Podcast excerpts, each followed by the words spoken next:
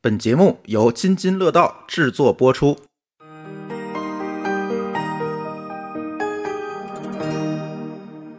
各位听友，大家好啊、这是《品质生活的装修历险记》的第三期。说实话啊，我也没想到会录了这么多期，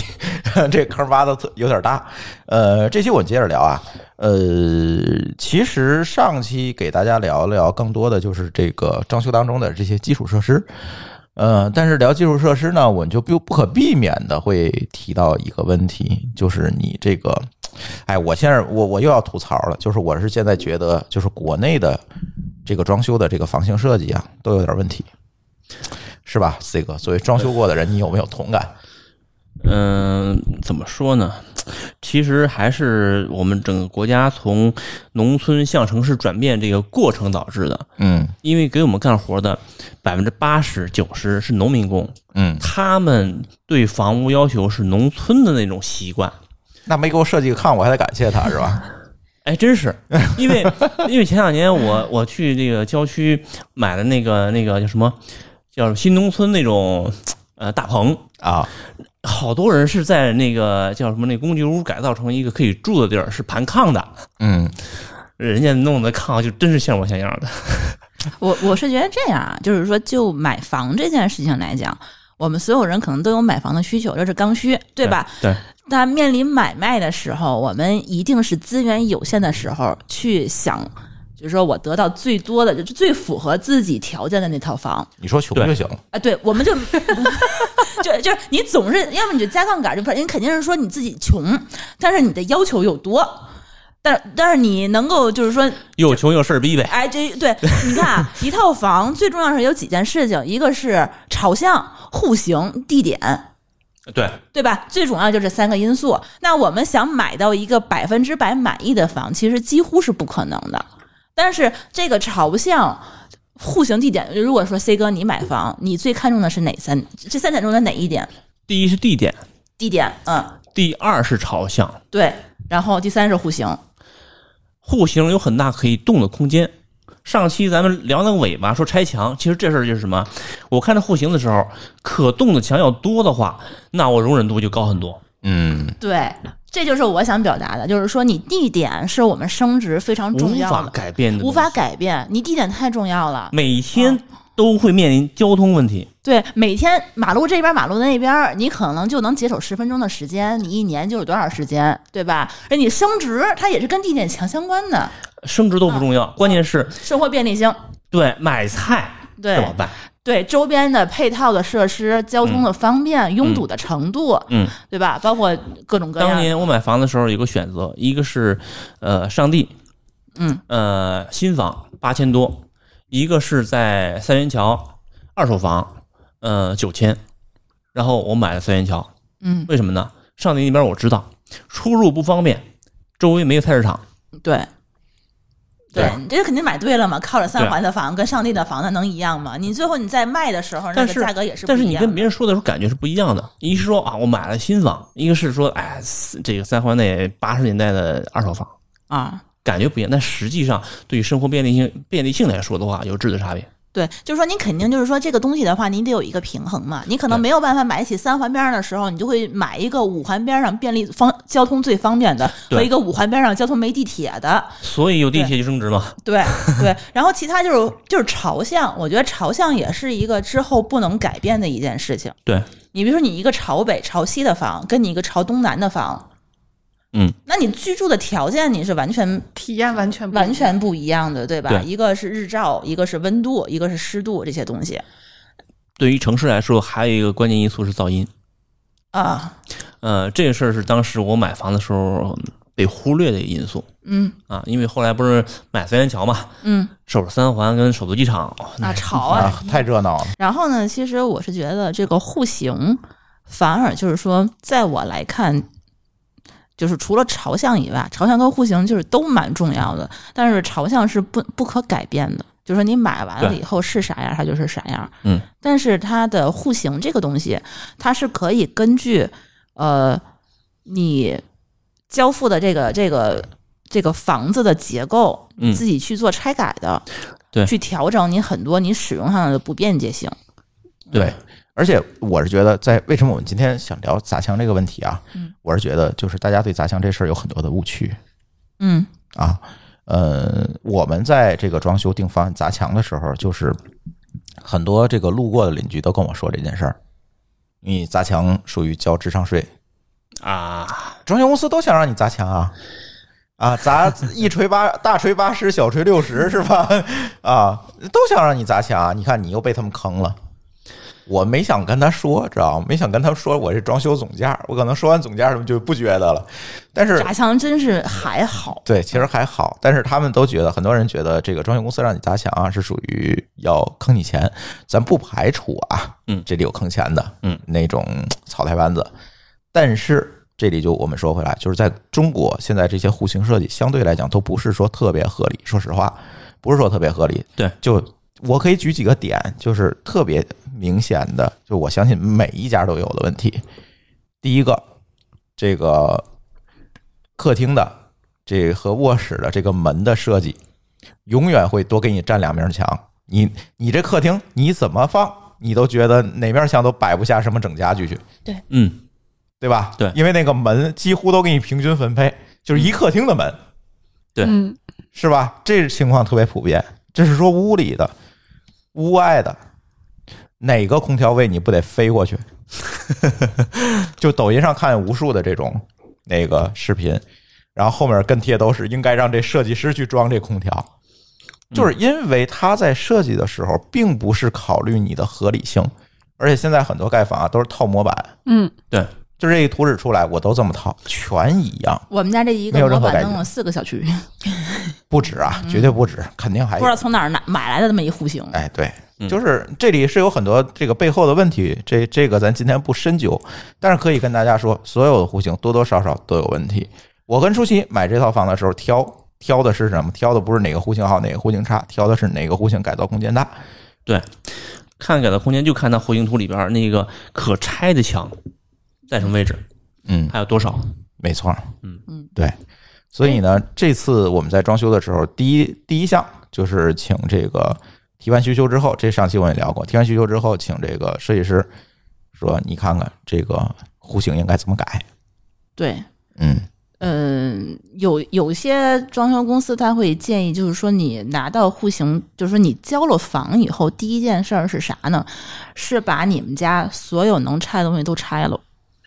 嗯、有点绝对，呃，就就是有些建议，就是说你嗯尽可能的，就是说你把你的结构会嗯拆掉之后，你才会更了解，就是说哪些东西是可以动，嗯哪些东西是不能动的，嗯，包括就是说。呃，但但是有点太过了，有些东西对可能太绝不对没了没没必要说你都给它拆了，对但是他的意思我觉得我能够理解，就是说你只有知道你说你最基本的原始结构之后，你才能知道你的房子能够最大的限度去改造成什么样子。对，至少要从脑子里或图纸上把拆的先拆了之后，再画自己想要的户型嘛。对，然后我们也是买房的时候，他说他给我们卖房的那套就宣传单上面只有一个简单的户型图。嗯我买房的时候还没有样板间。它的这种样板间啊，很多时候是把很多这个呃，我们认为可以拆的墙是改造过了的。嗯，我们不知道将来我们面对这个户型时候，这些墙是什么状况，是但是户型图上能体现出来。对我我的意思就是说，你样板间是一个给你一个步入式体验非常重要的这么一个途径。对对刚才丽丽就是说在录节目之前也跟我说，她如果想想去那个装修的话，她肯定是说希望一一个房子你要住进去一段时间。你再去体验，说哪个地方用的顺手，哪个地地方不顺手，对吧？我现在是这种感觉，就是我我对我的现在住的房子会有一些改动的想法，嗯，但得是你让我住进去第一天就说哪儿怎么改，我一定是没有概念的。或者拿个户型图就说哪儿要怎么改。对，而且觉得我也可能不会比可较能难不可能嗯参照我以前的居住的习惯去设计现在这个房子应该是什么样。哦，我大概理解你的意思了，但是我想说的就是，动线设计它其实是有方法论、有基本法的，嗯，不一定说你必须先住进去再砸，那就疯了，对对吧？能算得出来。对，动线什么叫动线？就是你在这个房间里面的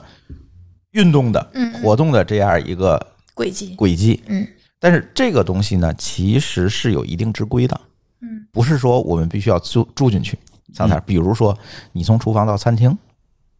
从餐厅到客厅，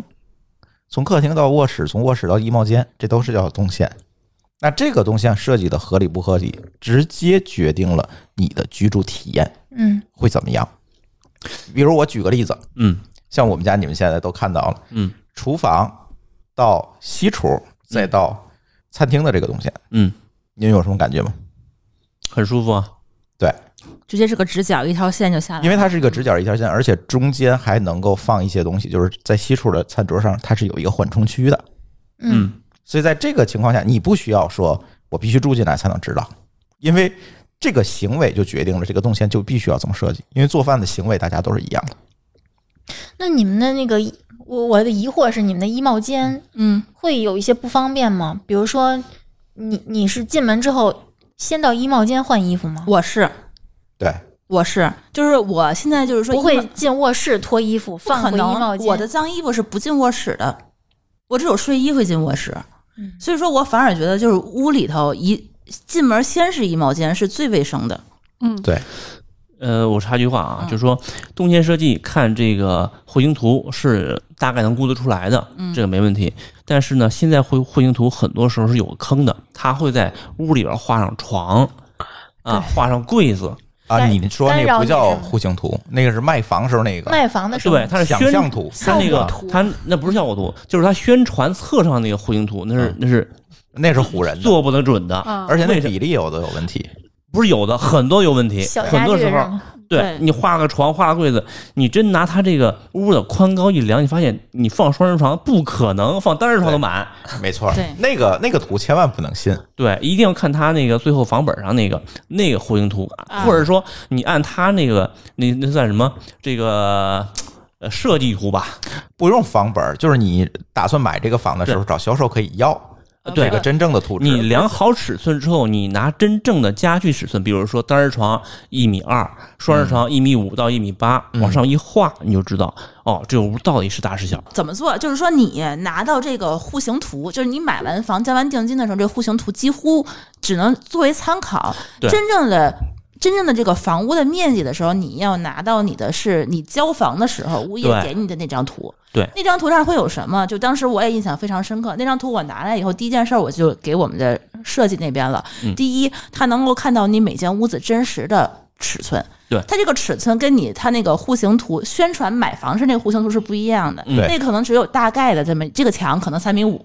这个墙可能一米八，嗯，它会给你这个，但每一个墙到底是什么样子，它是没有没有写出来的。然后它可能还会根据你最后建建造完这个房，它具体它每一个房它房型的大小都不一样，它最后还会会跟你那个面积有什么多退少补会给你一部分钱嘛，就说嗯你每一个房它跟你实际的那个卖房的面积是不一样的，都有差别。都有对差别。这个事儿很明显的一个事儿啊，就是我去交这个供暖费，供暖费嗯按面积算的嘛。对，我看我们那个楼一层到十三层，每家交的供暖费都不一样，因为面积不一样，但是户型是一模一样的。对，都有就是都有误差。对，对，它只有你交房的那个上面是有的，对然后交房那张图上还有一个东西，在它那个售房的那个户型图上是没有的，就是你的墙体，就是哪个能对砸，，你的墙体哪个是承重墙，那个叫什么墙来着？承重墙和和和。啊非承重墙。不不是不是这个词儿叫剪力剪墙，力墙剪力墙墙嗯对吧？就是哪个墙能够给它砸掉，嗯哪个墙是承重的，你必须得保留。这个对这个东西我觉得非常有用。对，你能够知道说你们家大抵到大抵哪个东西是可以改的，你对哪个位置不满意，你的手你的范围能够改到什么程度包，括你能不能做开放式厨房？包括有的外墙都是剪力墙。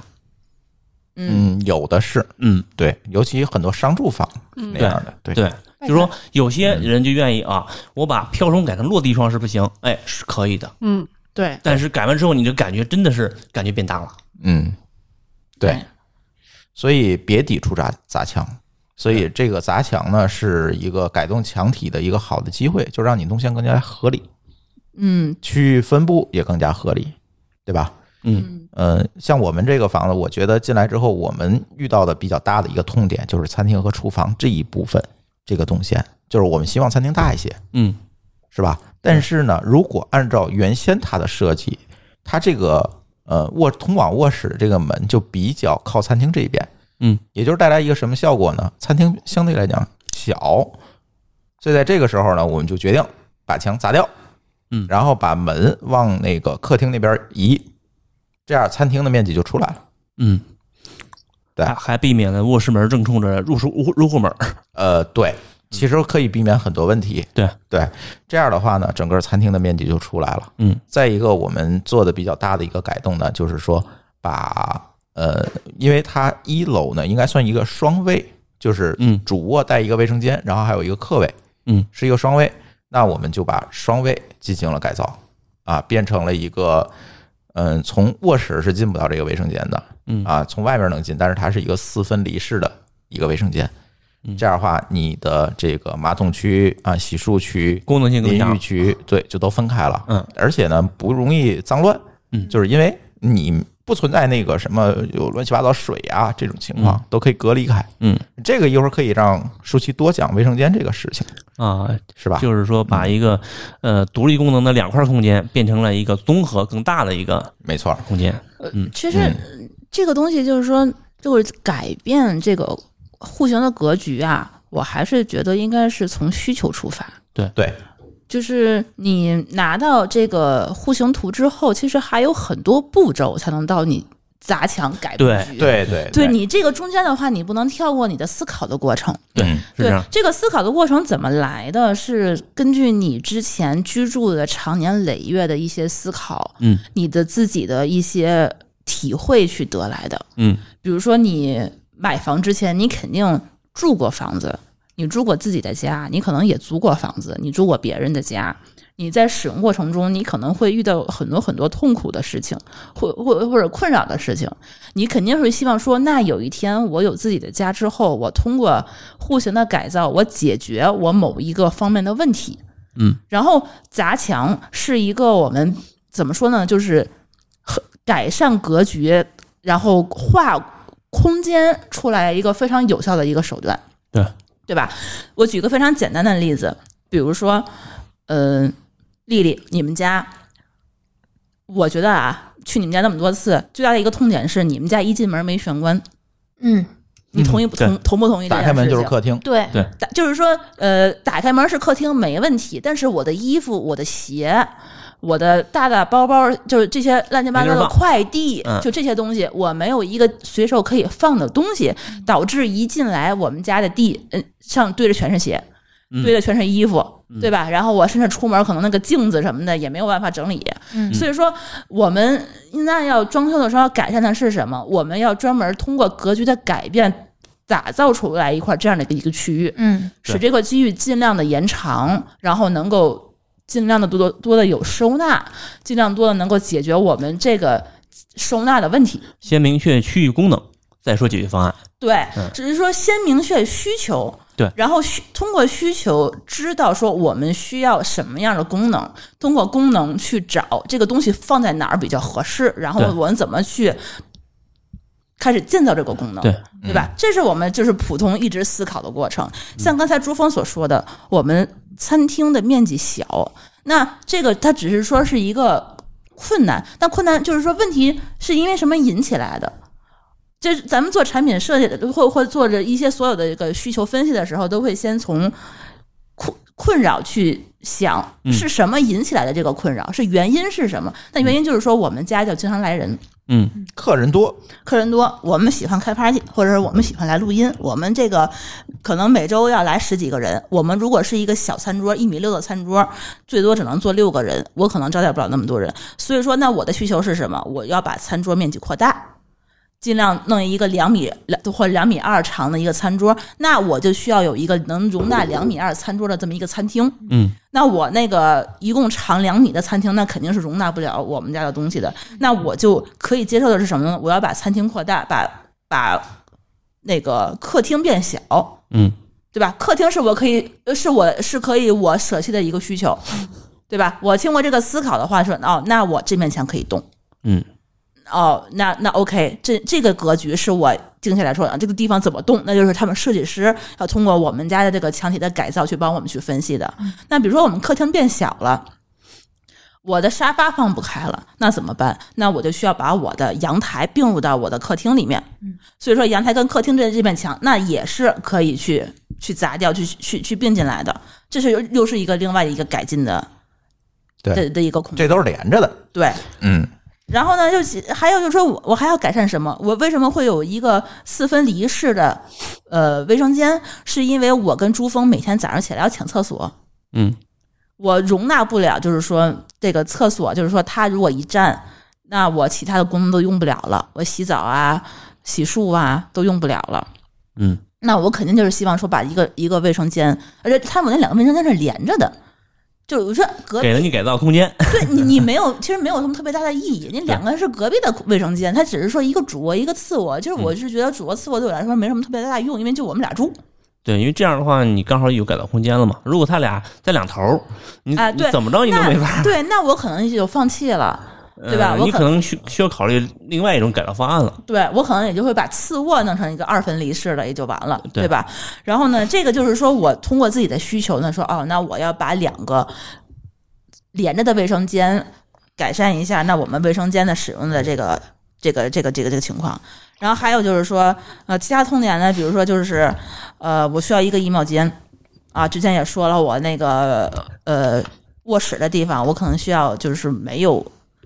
没有衣柜，我呃要把衣柜这单独拿出来，因为我要保证卧室的睡眠。那我们就需要寻找一个衣帽间的位置。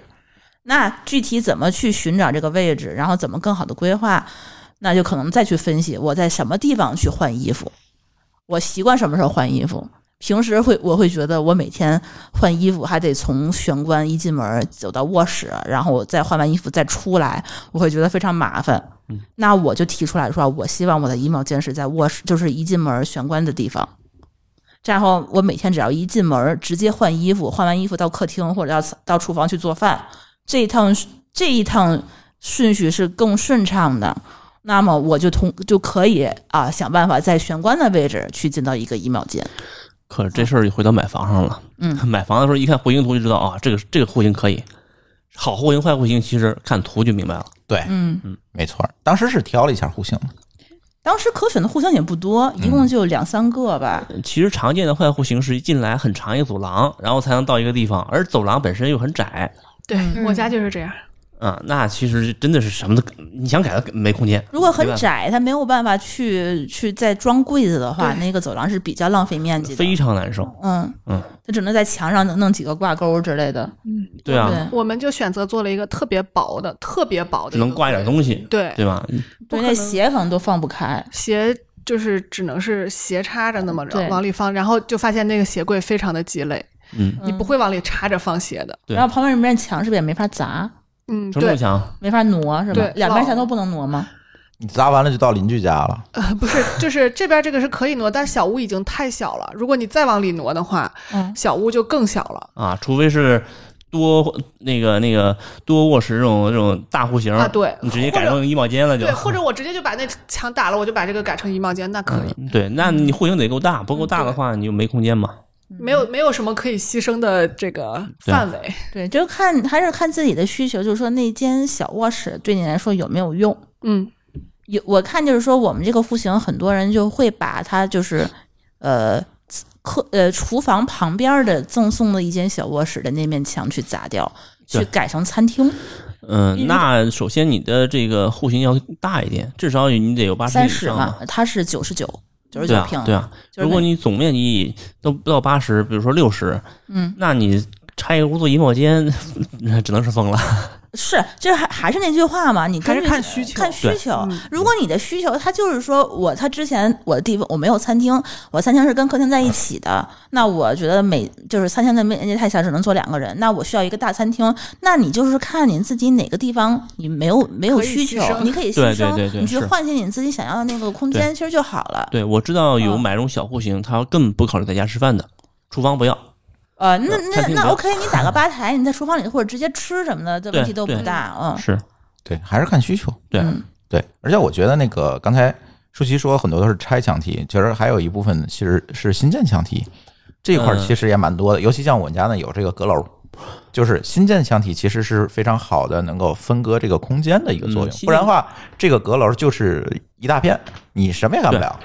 你什么也新干不建了。墙体的形式多多了，不见得非是一个真的墙，嗯可能是个衣柜，可能是个书架，嗯嗯嗯，对吧可以，但是我们是考虑到隔音等等问题，还是说对也是这看个需实求体嘛墙会比较好？对。然后呢，其实，在我们的二楼呢，其实原先就是一个开放式的空间，嗯啊，就是一望无垠啊，就是这么一个东西。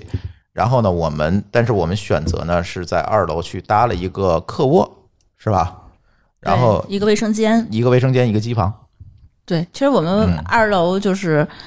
大家看到的面积只是我们三分之二，还有一部分是在墙那个嗯在墙墙被那边儿。藏藏起来的，对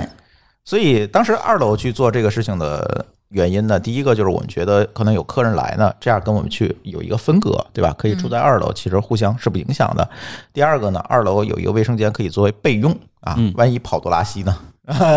是吧？对，可以作为一个备用，而且呢，正好二楼卫生间的这个位置跟楼下卫生间的位置是正好是对着的，就是你非常方上水也便的很方便，对，去改造。三一个呢，就是这个机房，这个我们的需求就是机房必须要有一个独立的空间，因为我们有服务器，这个噪音啊各方的问题它要解决掉，所嗯以机房它是一个独立的，所以这个机房我们可能会在第四期讲吧，就是可能会 可能哎第四期这个机房里面去做很多这个硬件的这种布置，其实是保证一个上网啊各方面的一个体验，做这个，所以二楼的新建墙体就会比较多，对对它本身它之前没什么可拆的，对，它就没什它么就可看是一 个一个就是不是仅仅的是，一个架框架结构拆，对吧？你还是要建，就最终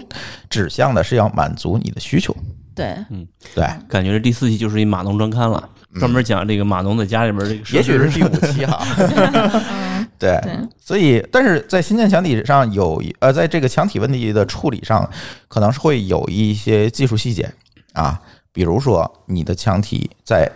新墙体和旧墙体之间一定要挂网。嗯你你挂完腻子之后一定要挂网，避免什么？因为新旧腔体之间它的这个热膨胀系数是不一样的，嗯就很容易拔粒儿。你挂上这个挂上一个网的话，这个拔粒儿的可能性就小得多。嗯，拔粒儿都是轻的，呃，对，它还有可能有更严重的问题，但是更严重的问题我们不说了， 就是至少它会拔粒儿。对，在这种情况下，你一定要让试挂。但是这里注意，你们跟装修公司谈的时候，通常小的装修公司跟你说的就是说，默认不挂网，没有挂网这件事儿。因为工序更复杂，它需要的对需需要工人的技术跟所需要的原料都要复杂很多。对，然后呢，这个事情你一定要跟装修公司明确好，包括不包括挂这个网。嗯，对，呃，绝大多数你想挂网，对不起，你增加钱，嗯，增项，对吧？这些都是后期的坑。像我们其实我们这家装修公司就比较好，默认的就是全挂网，嗯就是别管是新建墙体还是旧墙体，我这个。呃，做墙体这个基础的时候，默认就都挂网了，嗯，所以就比较踏实。你看这个基本没有出现开裂的情况，除了说什么楼体这个自然有一些沉降嗯会出现一些这个裂纹儿，但是特别轻，嗯，而且你都能看见那个网其实是把它校正完了，嗯就是你稍微补一补就可以。但是对如果你没有这个步骤，对不起，那就是一个大缝，嗯，对，啊对吧？甚至说能看到一个门一样的东西。 对，如果你不挂网，就是会出现这种非常奇葩事，你就修去吧。对，这个前期省了钱，这个钱就都费在后期，而且你修不好，永远修不好对，啊， 因为它永远在沉。嗯， 对，所以墙体的问题大家要注意，是吧？嗯，我家有一面外墙，它不光是挂网了，它里边还铺了那个那个，不知道是是三合板还是五合板，有板子，然后再挂再再往上挂网。嗯，那个具体技术我就不懂了。就是我觉得就改墙的话，我觉得最重要的是有些有些东西的话，你是能够就是说通过改墙你偷出很多面积来的。这个、啊，对对对对，这个这个对你你知道吗？对，比如说啊，就是有些在呃呃户型也非常容易就是见到这种情况，就是说你的走廊的面积会过多。那走廊的时候呢，你就可以通过改墙把你的一些功能区域划分出来。比如说我们现在那个，我呃举举一个例子，比如说呃别别人他的那个通过修改卧室门的这个位置，他可能之前是直接一开门是个卧室，他可能。从这个客厅改成客厅开门进去，嗯那这样的话，我们可能就是之前只能放一米八的衣柜，改成可以放一个两米三的衣柜。你修改门的位置以后的话，你的衣柜面积就变长了嗯不。打架了，呃，不是，呃，对，然后你你你就可以收纳的空间就会变多了嘛。对对，然后有的地方呢，你通过你修改卫生间墙的位置，你能够把你的洗手盆儿从你的卫生间里头挪出来，就挪到你对面的墙体上，或者你挪到你卫生间隔壁的那个那个门儿上面。这样的话呢，你就能够实现一个二分离，嗯的这么一个效果。这样你的洗手间跟你的水盆儿，你的你的马桶可能就是可以分开，你就可以就是同时做两件事情，你的人就可以，就是说你你你用起来会更高效嘛，时间对对就对嗯就不占用时间了。然后像我们家，我觉得我最重要的就是说把我们家玄关的那个位置这面墙给砸了。我不知道丽丽，你看我们家这个这个设计图，你能不能看出来？就是这面一进门的这个墙，嗯它左面是厨房，右面是衣帽间，嗯它中间是一个，就是像之前馋虫所说的一个很窄的一条走道，嗯两面都可以做不了什么事儿，就说你也没有办法盖，就是建柜子。然后之前呢，我们的那个设计给我的方案是你做一个斜着插斜的柜子，我们家就是那个柜子，对，但那样的柜子我觉得非常不方便，就女生的鞋子好多都是那种靴子呀、最最高终跟儿的呀，就是大嗯概率可能就会被弃用。 对你就会放在地上。但那个时候，其实我给我们设计师提了一个解决方案，他还最后接受了，觉得我这方案还挺好的，就是把厨房这面可以拆的墙往后移了一部分。移了半米，就是说往厨房的位置移了半米。嗯，缩了一点，呃，对，这样的话呢，就是玄关这面的这个墙体往后移之挪后出，一个柜子的空间来。对你这面，你这个斜你就可以横着放了。嗯，你这个横着放，你就不至于你斜着放的话，你只能那么插；那你横着放的话，那你肯定就是说你能够放更多的鞋。嗯，然后你再跟前面一取齐的话，就是整整的一面墙的一个柜子。嗯，然后背面的你那话儿，原来是承重墙吗？它就是它中间有一部分不是承重墙，哦，它就它卡那位置对能，它是这个样。样子，它相一当于是抠了个柜子出来。对对，它是这个样子。它一开始一进门的这个玄那个就是玄关，左面是厨房，右面是衣帽间。厨房的门儿在玄关的这个位置，哦，然后呢，呃，厨房门旁边还有一朵一一朵一个一个一个直角的墙。然后后来我们把这个门儿改到了从餐厅进去，然后把这个门儿这个墙封上，并且往厨房的位置移了一小部分，嗯，生生造出了一一个个鞋鞋柜，嗯，其实其实你们家顶楼一好处是什么呀？这个你们家楼上也是你们家，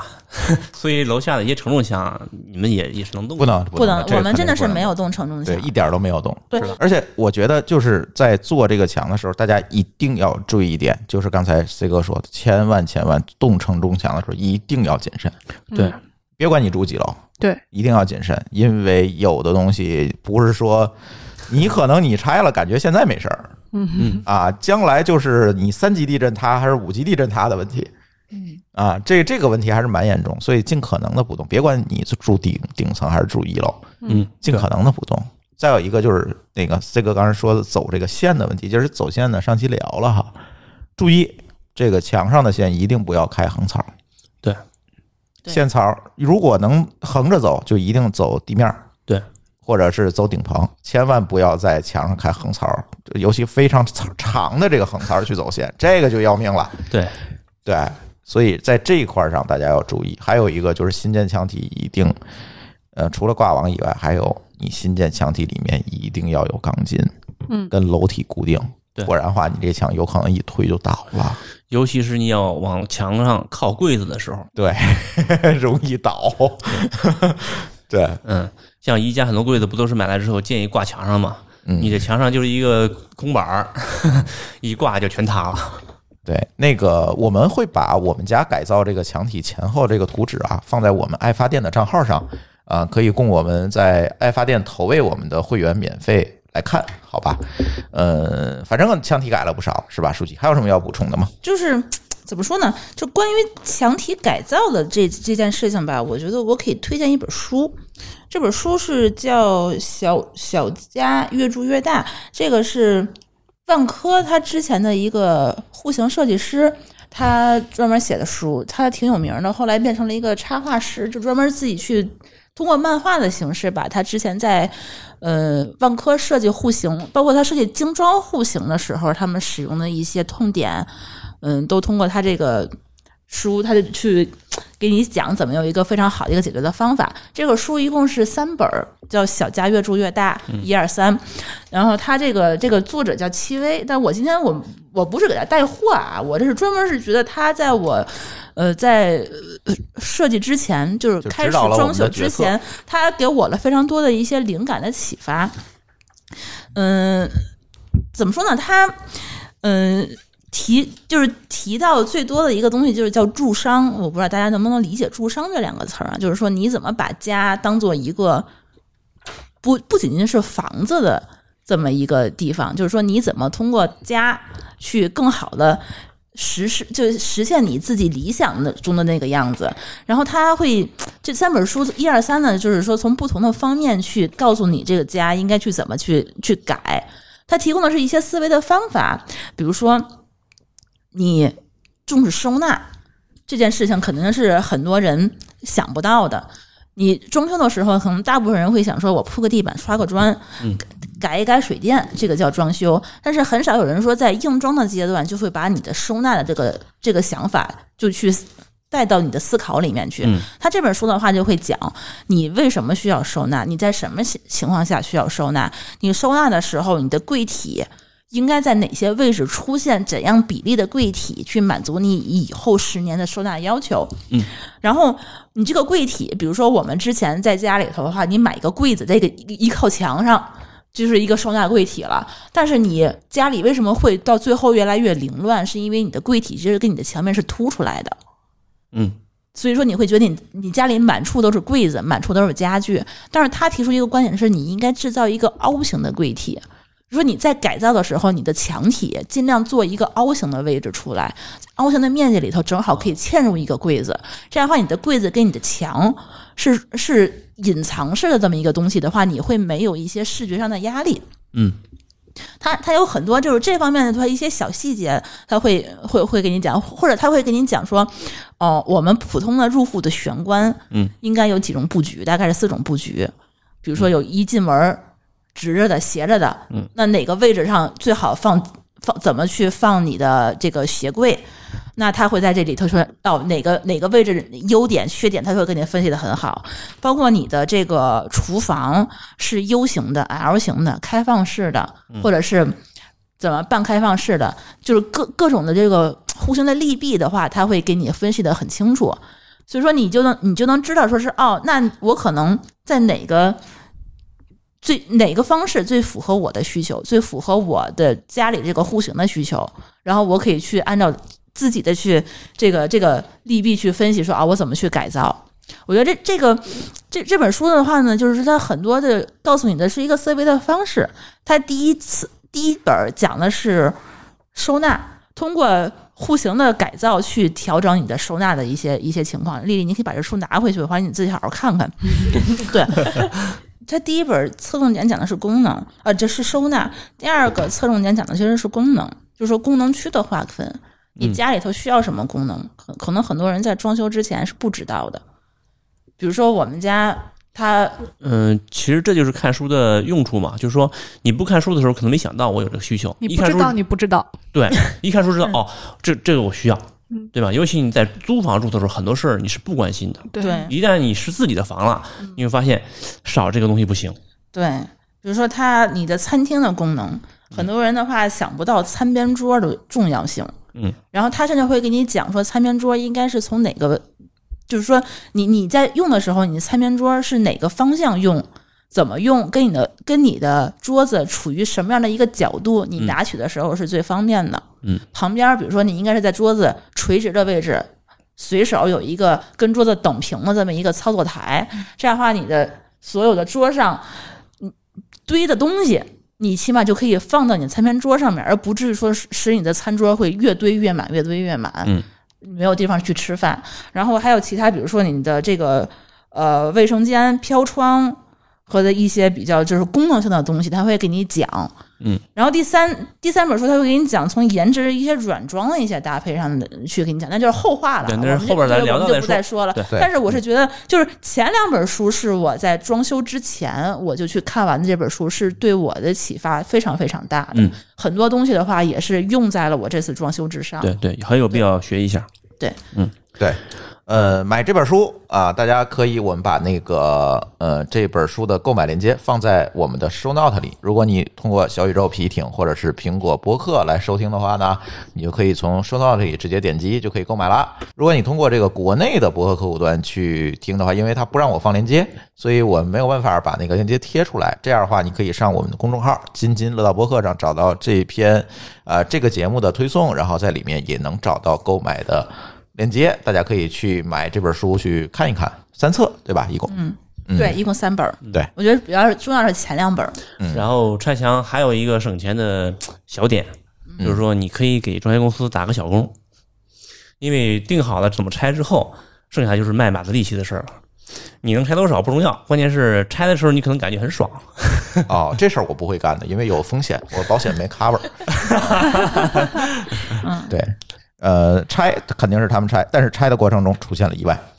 嗯，啊，呃，把我要说吧们 对，这就个也是不能完全怪他们，我觉得也不能怪怪物业，反正也不能怪我们，反正我是觉得这是也也是一个挺那什有么人受的，伤，呃，不是啊，我来讲这件事情，嗯就是这个也是装修当中的一个小 tips。一定要跟楼上楼下的邻居沟通好啊，说我要砸墙了，这几天你们看好你们家的东西，有东西掉了，对，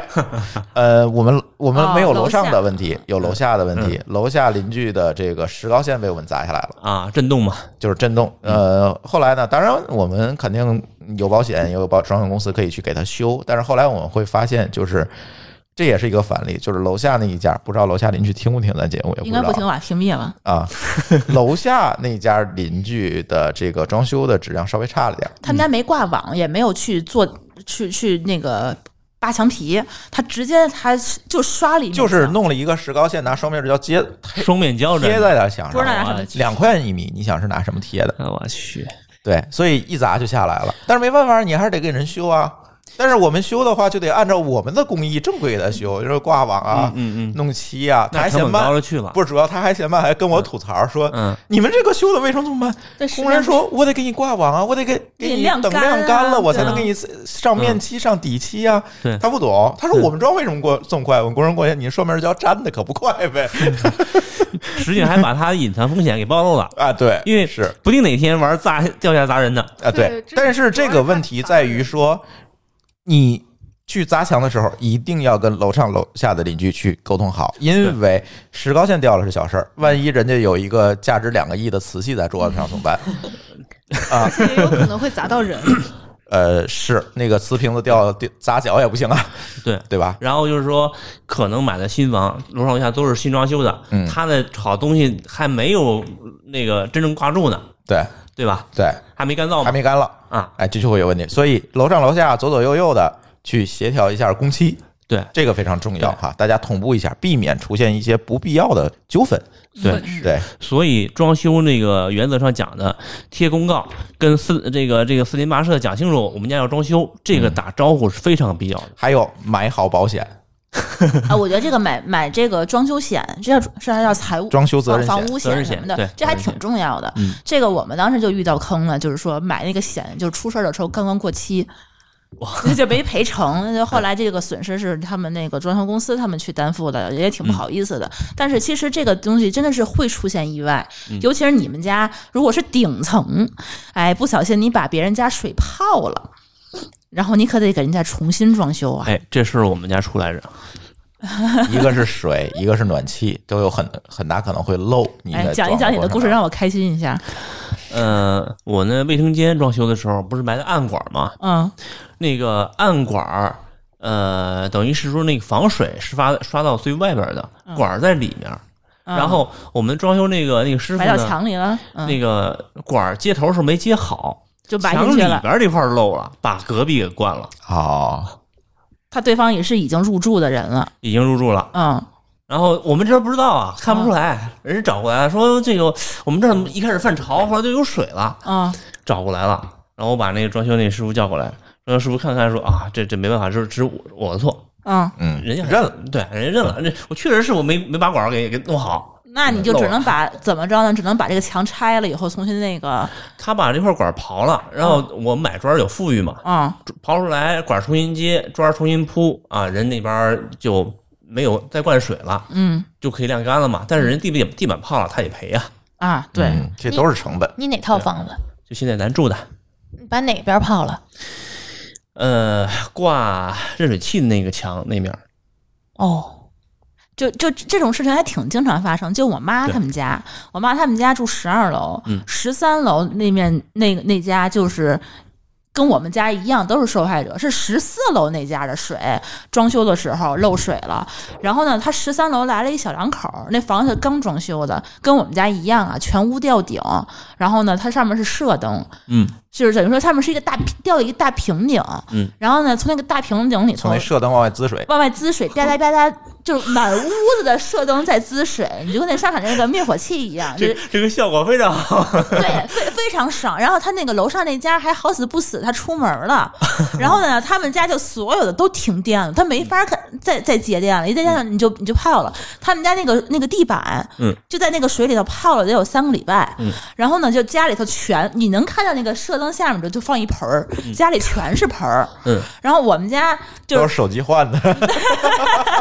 然后呢，就从十四楼漏到了十三楼，十三楼因为泡的时间太长了，就漏到了我们家厕所。嗯然后呢，我们家那个厨那个厕所那个吊顶，就也都是拿那个水。就顺着那个那个那个管儿就往下流，嗯然一后赔赔一栋楼，对，天哪！呃，我还遇到过一次那个跑水是也是卫生间，卫生间洗衣服那个洗衣管儿插地漏嘛，嗯那儿堵了。然后呢，呃，很多卫生间里边是有暖气的，对吧？对暖气是有上下通的，尤其是对老楼上下通的。然后呢，呃当时他那个装修呢还是挺在乎的，是把那个地面儿抹了一圈儿这个这个水泥，给抹起来，抹了大概有十公分高。但是呢，因为是地漏堵了。整个呢，它那个屋里边防水做的还挺好，还是一个比较高的檐儿，嗯这水整个漫过那个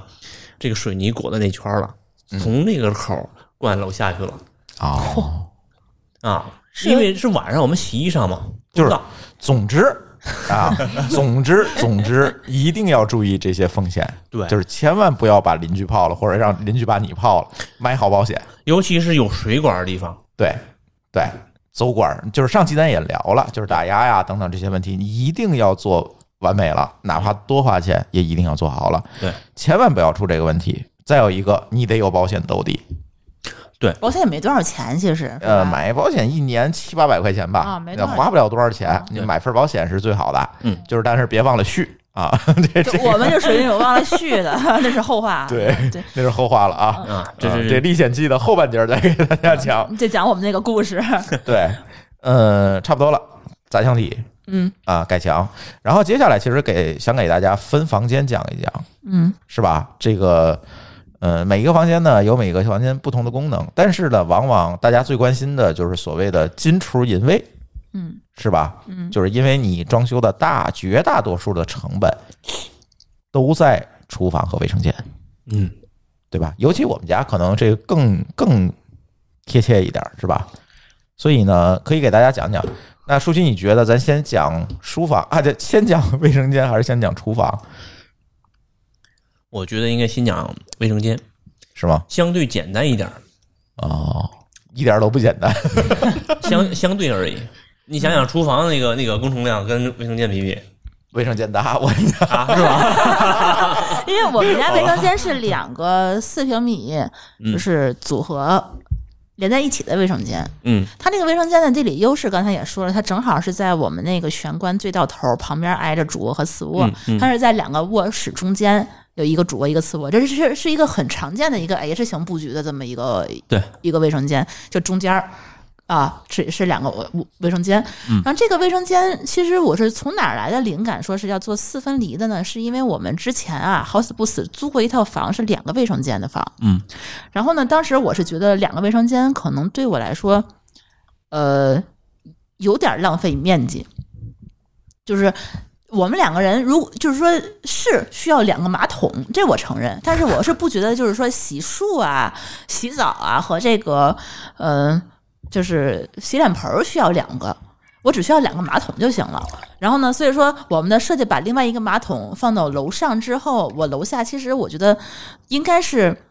呃呃，两个洗澡，比如说有一个浴室，有有有有一个淋浴，有一个浴缸，我希望这两个地方是在一起的。我会思考之前，其实咱们在外面去酒店里头去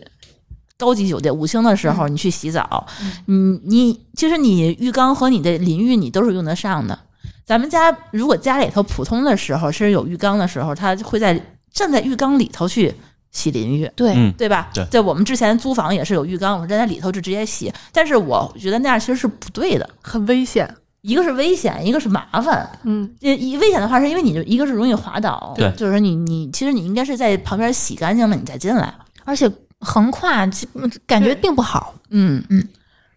然后就另外一个就是说，我是觉得这个对浴缸来讲的话，其实不好清理。嗯，对，你你每天去刷那个浴缸也很麻烦。那浴缸的话，你洗得脏兮兮的，然后你再每天去冲它。其实，然后我就是后来就是去日本，去日本的话，我去看他们那边那个酒店和浴缸，我会发现他们其实是在一起的，就是说淋浴跟浴缸它其实是隔离开的，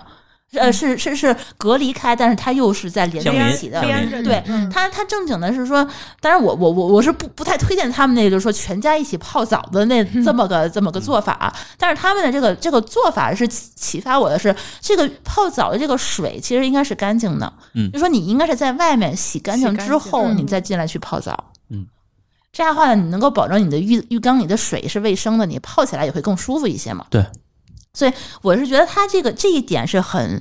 就是很很启发我，就是说我是希望就是说把淋浴跟浴缸放在一起。我淋浴的时候想淋浴就淋浴，淋浴完我有时间的话就去去就去去泡个澡。我觉得这个是我比较理想的一个就是卫生间就是洗浴的这么一个方式。然后呢，之前我们在租的那个房子就有有有租过两个房子，有一个房子的这个呃洗衣机是在阳台上的，我会发现其实我用起来非常不方便。因为我会习惯，就是说洗澡的时候就脱下来脏衣服，直接扔到洗衣对机。我嗯我可能还需要跑到阳台洗上去衣机在阳台是另外一种考虑，方便晾嗯是吗？上下水，方便呃晾，方便晾。上下水和呃晾晒衣裳对。啊，这是另外一种考虑。这个呃不是对错的问题，只是习惯问题对。我，我是觉得我自己是不习惯这个样子嗯对啊的。，然后你可我能嗯更习惯烘干。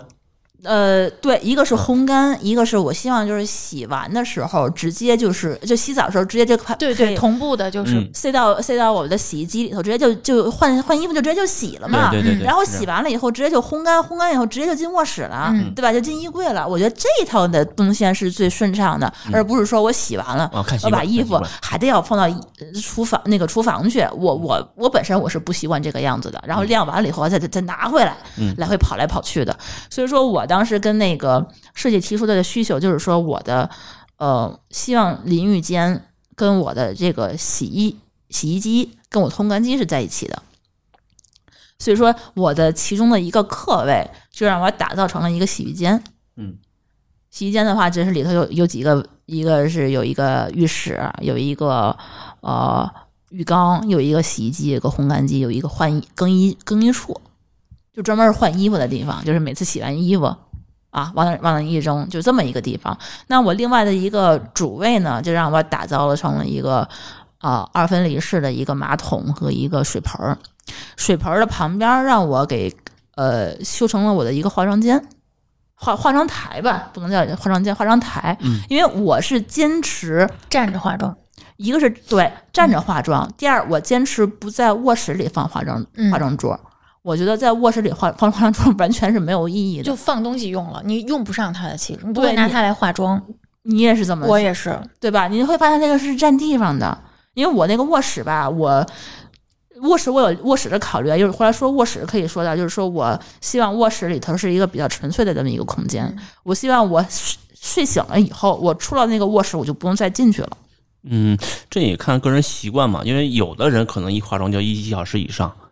对吧？站着那这种人来说的话，不他太合适不可能站着，真的有这样儿， 一小时以上，嗯对，就是对啊，非常复杂的工序。我们我们没有这么丑啊，啊不要这样，不要这样。反正我是觉得跟个人习惯有关系。像丽丽，你跟我可能化妆也就十几分钟、二十分非钟。常迅速。我们着急出门，我哪有时间去对天天化一个小时以上的妆？不可能大的。部分人都是简妆嘛，嗯，对，就是你 只要就差不多那种感觉，就是说你嗯简简装修。对，而且其实你这个卫生间这个化妆品，就是你如果跟那个淋浴室在一起的时候，我觉得我我内心是接受不了的。受潮，受潮对化妆品，它那个变质粉它会对会会有细菌什么的，嗯跟马桶在一起我也是接受不了的。嗯，所以说，我是觉得离开离开马桶和浴室，对就单独只有洗衣的地方有个化妆台是比较方便的。嗯，然后就是，然后呃，还还有就是说我习惯站着，有个全身镜，那样看起来会更直接一些。所以说，我是在我的这个卫生间的水盆的正对面儿放了一个比较大的一个镜子，一个化妆的位置。这样的话呢，我觉得我我起床的动线就会比较方便，比如说。我在脑子里去模拟我起床用厕所是什么样子。我早上起来一起床，把卧室门一关，朱峰你继续睡。那我去厕所，嗯，厕所出来以后我就直接可以洗脸，洗完脸以后扭头就化妆，然后出门旁边就是那个玄关旁边就是衣衣帽间嘛，我穿上衣帽间，换上鞋，我直接就走了。直接就出门了，嗯，我就不用在卧室里头翻来覆去来回折腾，嗯，化妆找衣服，然后那个出进进出出什么的，这个很烦人啊。嗯对，所以我当时也是这样的考虑。对，所以我觉得卫生间还是考虑的东西挺多的，嗯，但是在这里可以给大家推荐一些这个有一点儿跟那个其他的呃通常的大家的装修思维反直觉的东西。我觉得有几样东西啊，舒淇你可以给我补充。好，呃，第一个就是马桶喷枪，哦，哎，我觉得这个东西是个神器。对，去南方住过酒店之后，都会觉得这个东西太好了。为什么去南方呢？以前在北方没见过，啊，是吗？嗯，哦啊，好吧，然后南方那个哪怕是村儿里面的房子都有，哎，这哦是为什么？我不知道为什么。反正那次我去村儿里边一个一个一个地方，就发现因为北方缺水，他看见很简陋的一个一厕所，啊呃，还是那个蹲便，嗯竟然有喷枪，哦，反正马桶喷枪是一个清理马桶非常好的一个工具。对，嗯，对你比用那个什么刷子呀之类的都容易，而且能够清理的非常非常干净，这是第一点。第二个就是舒淇坚持装的壁挂式的马桶，啊，壁挂式马桶其实，嗯、怎么说呢？是是有两个考虑啊，它不光是说是为了好看啊，我觉对，得那个它主要是好清理，呃呃，好听的也不是啊， 好吧？那你说，就是它就所有的选择的东西，我觉得都是一个综合性的考虑，嗯就是说你的颜值和你的价格和。哦，对，咱家是有一个功能上的需对求，对，你，因为你为什么一定要装壁挂式的马桶？是因为我改成四分离式的卫生间了，我的马桶移位了。对，移位的话，它移移移了大概超过一米的距离，你的就是坐式的马桶没有办法移这么远，嗯，它会堵，嗯你就只能是壁挂式才能移得远一点嘛。所以说这个是主要是当时对对高对了那个排水的对进水，口，对，对，对，没错。这样的话，你移位不会有太大风险。因为原来有好多老楼是那种侧排的，嗯，有人为了让它不侧排，因为侧排其实不通畅嘛，嗯就垫高卫生间让它变成下排。有好多是这么去解决这个问题的。如果用壁挂式卫生、呃那个马桶嗯就没问题，没有问题了。对，完全就没问题了。多一个弯儿就容易堵嘛。对，对，所以说当时也也是，其实你要是说坐便的那个马桶，还比咱家要便宜很多。对那一个马桶才多少钱？两千块钱，嗯，我觉得已经、已经算买的不错了。但是你壁挂式马桶就会稍微贵一些，嗯有个水箱就两千块，对，然后你安装也会复杂，呃，对，它还得必须得是那个厂家指导安装。我们对家还是比较聪明，我们家水电工自己装的，都没有厂 家。但按理说，它就是壁挂式马桶安装，其实又出了很多错儿。嗯，很多人的话，这个要么高了，要么低了，要么坐坐不上了。我就看他们那 个对，有各式各样的装壁挂式马桶一定要协调好工人、水电工，然后瓦工和厂商这我三有一家个小问题，嗯装壁挂式马桶的高度是一定的吗？还是可以调的？可以调。像你这种个儿高的是可以太调。好了，我就对，想说， 可不可以啊，高对，稍这微比较高一适合点你们家这一米八的大个儿。就是说你装的时候是要你亲自去试的，是吗？也不是，我就是告诉他我多高，他如果他自己你就如果坐你高没有需求，你可以按它标准的去装。坐高是可以对它如果是可以调整的，那你可以去它是啊可以往上挂的。对一般你告诉他身高，他自基本就知道。哦对嗯对，哦包括水箱的那个位置，它也是有高水箱、低水箱，嗯就是说看你就是说你安水箱那面墙，比如说你后面就是窗台，嗯你就只能用那个低水箱。嗯如果你后面是一整面墙，你就用个普通那个水箱。嗯它那个就是说它的壁挂式马桶的这个就是会更灵活一可些， DIY 的地方比较对对多对，，更多一些。当然也会出错的可能性会更多一些，嗯这个这一定要承担这样的风险，所以说你灵活跟稳定不 能兼 得。哎，对对对对对，我觉得对这个好好住上面就有好多那种出了那种人间惨剧的那个壁挂式马那桶。啊全是翻车案例嗯， 啊、一个厕所扒了三趟，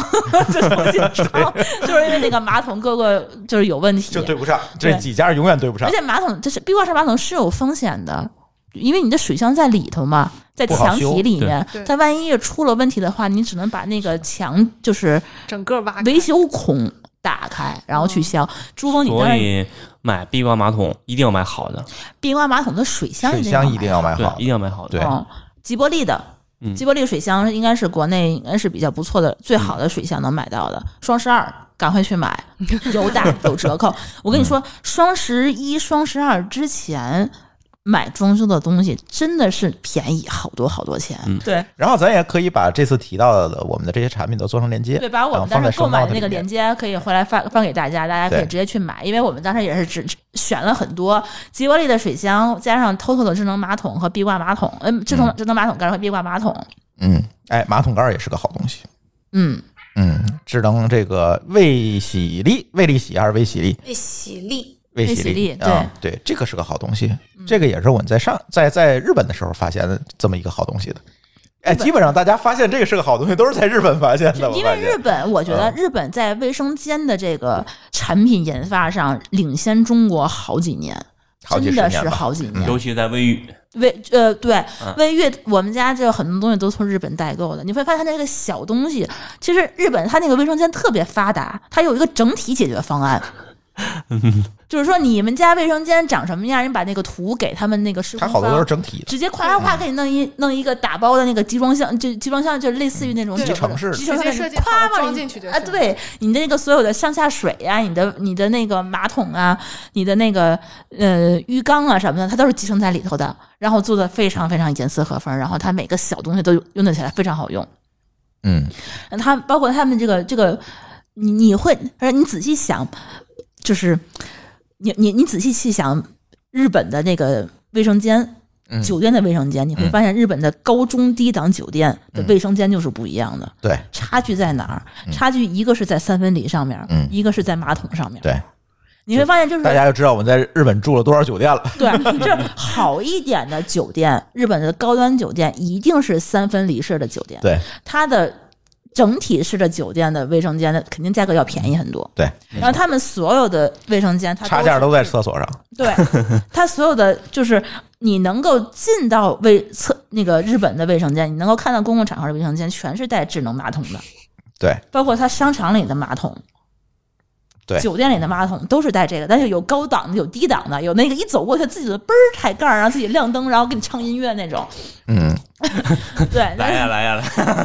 是因为它你你尿尿的时候，它呃会对，有我觉得声那音，个功能特别好，缓解尴尬，会有声音，你会尤其听是得家见里要来客人。你们家那个声音可能就有点儿对我，我们家卫生间那块儿，那个那个完全没没门，嗯，我对这个特别，所以我们家只要一那来你厕客所人，里头是有门儿的呀。挡不住。我家不只要隔音一嘛来一来客人，我就不上厕所。嗯，不隔音， 嗯，啊，不过，那你就其实你换个隔音的门儿就行了。隔音的门都很沉，很那个门啊，比厕所整个装一遍可能还贵 呢。那个门很很很费劲。对，外边再加一道门其实也没事儿。嗯，啊。但反正我是觉得那个就是那个智能马桶那个唱歌的功嗯能，放音乐的功能，就咱家没买那种啊。但是我是没觉太得，大必要，这要他们家还是拿个手机点个放歌，着播客就好了嘛。自己唱就可以 了。然然后还有一个就是它那智能马桶，我觉得特别好的就是那个暖发热功对能。对啊，嗯，我觉得女生一到冬天，我觉得可能都受不了 那玩意儿。我那天听别的台说，我做别人做过的就行。哎呀，好吧，呃，马桶冬确实天不得嗯错，嗯之前的话都是一到冬天，先得暖暖那个马桶盖儿要么就是编一个妈妈们就编一个那个，哎，我可受不，了那个啊，了，我也受不我了也。是。藏污纳垢的一把好手。嗯，然后一尤洗其澡家我就里有一个不往里边尿尿的男人， 我就快烦死了。哎，其实我觉得他们那有的那个高端一点的那个马桶盖儿，就是说你每次尿完它自己就弹开了，那个对男就是女孩儿还挺好的，你嗯就不用每次想着去掀他。掀那个马桶盖儿了。外面来人也挺好的，你知道，想起来去。嗯我们家猴子现在都已经知道了，掀完那个要洗 手，会盯着我们洗手。对，然后还有就是它那个就是清洗功能，我觉得女生都会用得上，嗯，每个月我更希望有自动清洗那个马桶马桶圈儿以有及的马桶边上地面的，地面可能没有，但为里什么要头的清洗那个地有。面呢？会尿哦到要不你准。谁 呀？ 哦，嗯，可能我们家猫吧。 快快快拉回来！行，反正就是智能马桶盖儿就，就大家可以去找一找，就是现成有很多就是这个真的成是用了就退不回去了，熟的嗯，绝对的。对。但是我我的核心的观点就是说，这个东西啊，尽量买日系的。嗯，就是我买之前也做了很多功课，这个东西是日本人发明的，所以说日本这个走在世全世界的前列，他们这个东西是最成熟的。为什么那么多人去日本买马桶盖儿代购回国？也是这个原因，但是你在日本买的马桶盖儿吧，它电压有问题，好像对，一百一的那对点吧？儿咱国内二百二的应该是更换呃个，内不太源不线太，不太行。所以说，其实我是比较推荐在中国买日系的品牌，你不要买德系的或者美系的。这个美国人不用马桶盖儿，美国人都连马桶都不不用用，智能马桶盖儿不用，但是他不用智能马桶盖儿。然后德国人也不怎么用这个东西，反正我知道狗叔那边他跟我说他不怎么用这个玩意对，儿欧。洲人用的少，嗯，而且欧洲的比较优秀的马桶叫什么？那叫什么牌子？那个那个特别贵那个马桶，科不是科科科勒是美系的，嗯，德系那个马桶叫什么有一个特别贵的，巨贵那个，忘了我也忘了什么牌子了，反正就是看了一眼就不想再看了，就是它那个贫穷是它限是制了我个的对，想它象是力。它是个是个方形的一个马桶，它那个马桶挺好的，设计也很那个德系，就精致。但问题是它不好配马桶盖儿，方形的马桶有一个好处就是它的那个坐的位置比较大。我们家有胖子，反正他试坐完之后发现方形的可能坐着会比较舒服。啊嗯嗯，看体型，对，对哎，有瘦子可能就会掉下去。然后那个国产的马桶盖儿我也不是特别的 推荐，因为我从那个。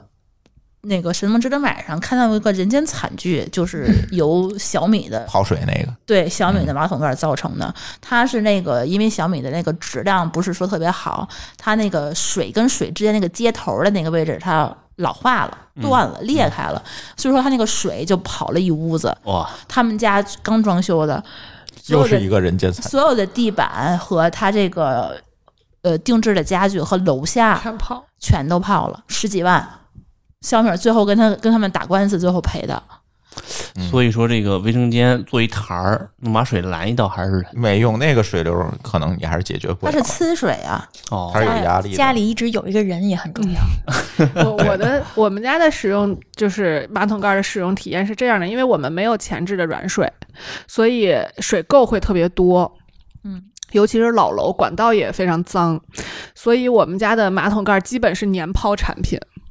哦，它会堵。对。它会堵，就是滋着滋着就慢慢就滋不出来水了，哦所以基本就是一年换一个。我们现在选择就是小米或者京造，嗯，就是一年换一个的情况下，你基本不用考虑这个东西耐用不耐用的问题。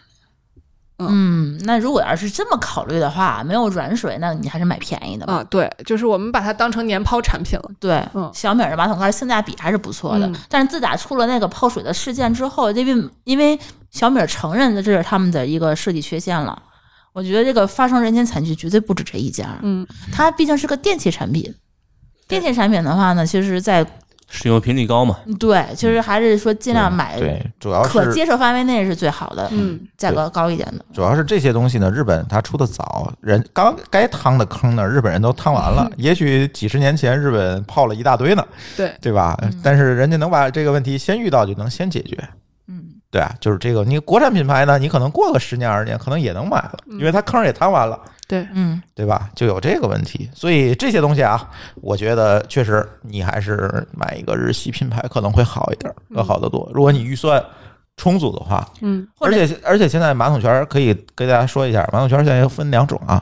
一种叫储热式的，一种叫即热式的啊，一种就是有水箱啊，有一小水箱，然后呢，这个热水滋完了就没了。呃，现在还有一种是即热式的，就是你永远有热水，有这两种。现在我们家那个是储热式的，但是如果现在大家再买，可以考虑用那个即热式的，对，会更现在安全卫生一点儿。对对，嗯对，因为当时我和舒淇图便宜，就买了一个，反正就不是特别高的我凳子。我啊们是 Toto 的那个呃水箱啊，不是 Toto 那个马桶加智能马桶盖儿。嗯当时这一套双十一下来也得四千多呢，嗯我觉得也不算特别的便宜了，嗯，加上水但也箱不是巨贵两的。千嗯六千多块钱一个马桶，我觉得这这真的是也挺贵的了。当时我还在酒店要不直接买一个坐便得了。嗯，对，主要是还是俩马桶。对，楼上这个马桶我就图便宜买了一个呃很简单的一个一千多块钱打折款，一千块钱嗯的一个便宜的做做的马桶。 对，然后说完马桶，可以说说浴缸。哎，这个也是装修当中一个迷思。我看过很多的装修的文章，都说浴缸没有用。你们有没有见过？这还是看个人习惯。怎么叫有需求用？就说你用不用得上，你会不会用？你一年会泡多少次澡？我要有自己的，我一定能泡就泡。对，这个问题在于说，你不要强行的告诉别人浴缸没用。对，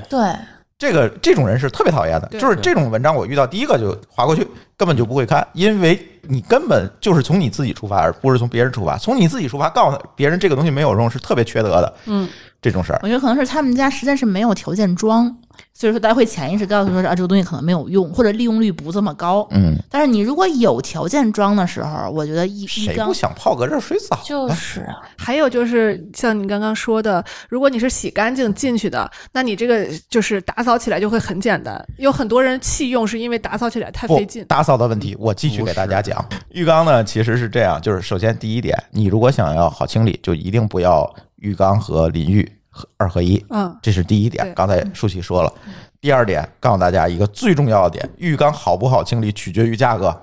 呃取决于材质，你要你呃材质决定了价格。对，就是你你你 要说的准确一些，好清浴缸就是现在普釉遍面的越呃普遍的浴缸有很多材质，第一对是那个亚克力的，嗯亚克力的浴缸最便宜，一个浴缸从几百到小几小一千，都到会多一千便宜多都对，嗯一一两千就。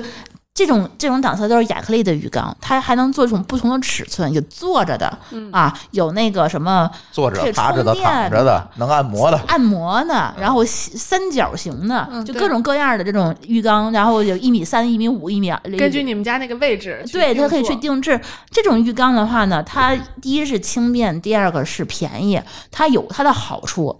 但是它也有它的缺点，就是说它太容易挂脏东西了，嗯，就是说它不好容易挂杯。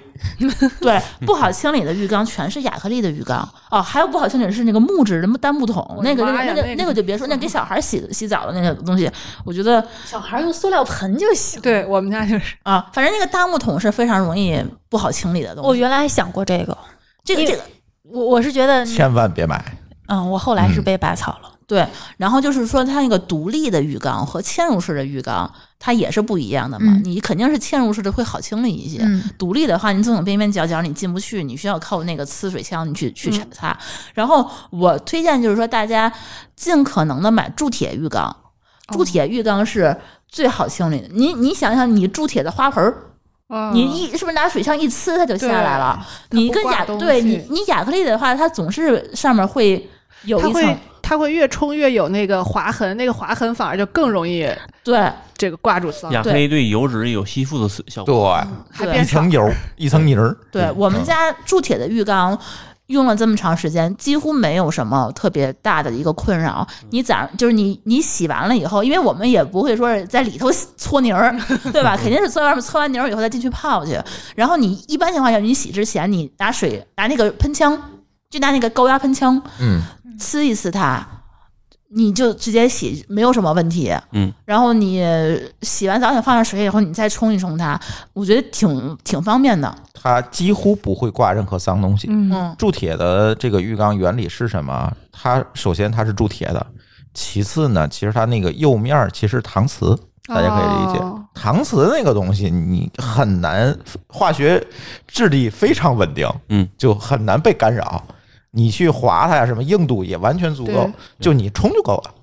就非常好清理。很多人说浴缸不好清理，就是你买的是那个亚克力的，嗯，但是铸铁浴缸大家注意啊，特别这东西沉齁沉。嗯，啊，有一些人可以想想要把浴缸安排在阳台上的，千万不要用这个，呃对，铸有铁可能就阳台会掉下去。阳嗯阳台会承不了。我们家，当时应该是四五个大汉吧，把这个浴缸装上去的。嗯，当时我还在那儿，因为那个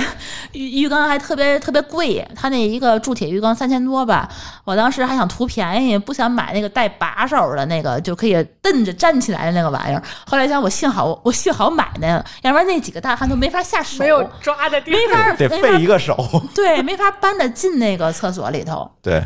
我觉反得正好多人嗯觉得浴缸没用，是因为那个就是独立的那个浴缸嗯更好看，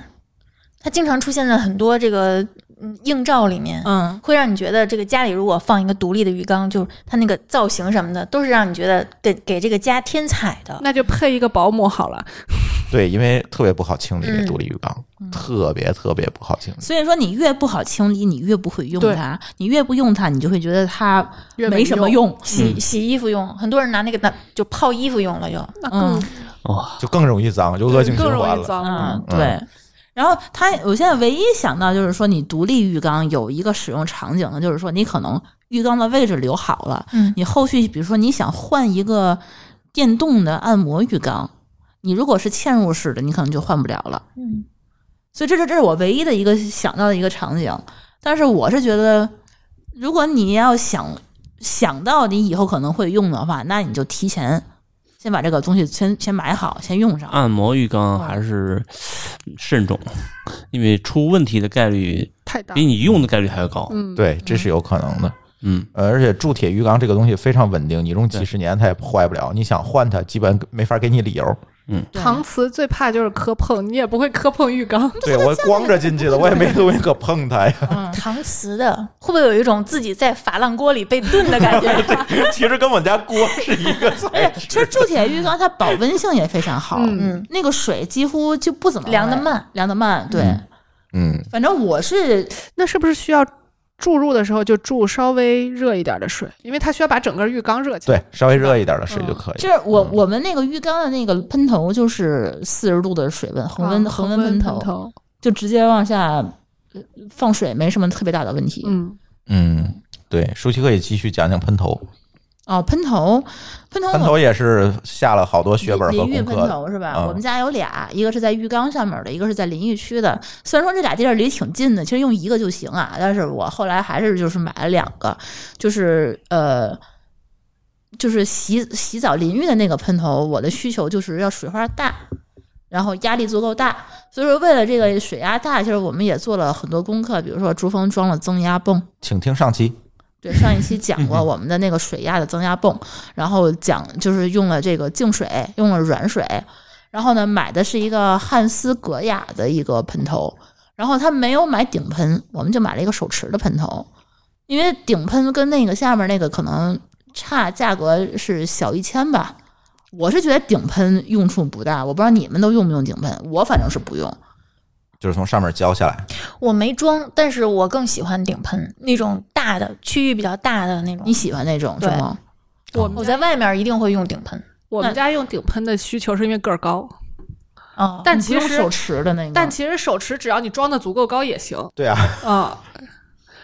对我是觉得顶喷容易让我喘不上气儿来。我直接特画画我就喜欢在底下被浇着，就哦，待不着不行，我动那。样有压嗯力，对我来讲我受不了。你喜欢顶盆是因为没有浴缸，哎，也有可能，对，反正我没买那个带顶分的，嗯，但是那个是一个恒温的那个，嗯呃，汉斯格雅汉斯格雅恒温的那个龙头，我觉得是恒温，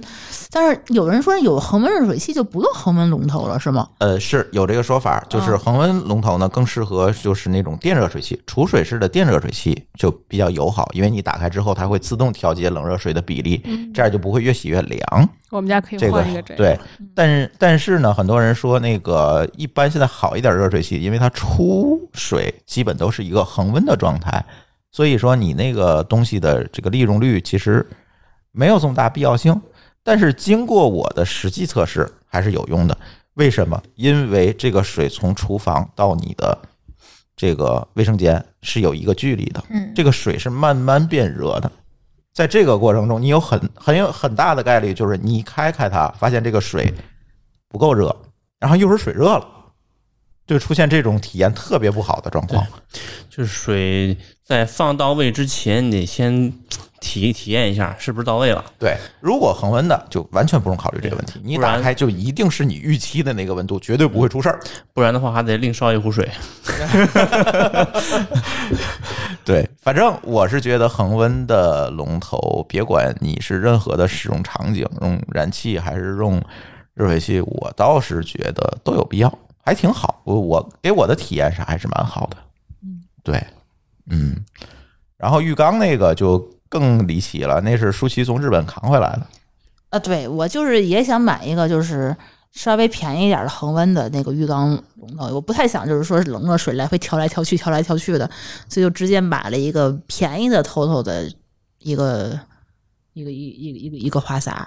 嗯，对，是带下水的那种。就是带下水，就是通浴缸的那个下水管儿。对，就对这个东西，因为我还比较信任日系的玩意儿， 所以我就都是从日本就直出接差时从日本背回来的，还挺便沉宜的，挺便宜的，嗯一千块钱啊，那是挺便宜的一一整套。啊。对，我觉得还挺合那适国内买不下来，对你国内那个汉斯格雅那个就是一千大几吧？比如说汉斯格雅，国内你买一套九牧的都得这个数了。对呀、所以说我觉得那个性价比还是蛮高的。嗯，对，嗯，我是对恒温有一定的追求，对你这个体验确实不一样哈。嗯建议大家有条件还是上恒温，别听那个什么可用什么不可用，没用，体验才最有用当年我买的那个淋浴那儿那浑水阀，啊。一个品牌子稍微好一点儿就四百多呢。差不多，那浑水阀还挺贵的。对啊，对那要是两个不同高度的人一起洗澡，恒温是恒谁的温？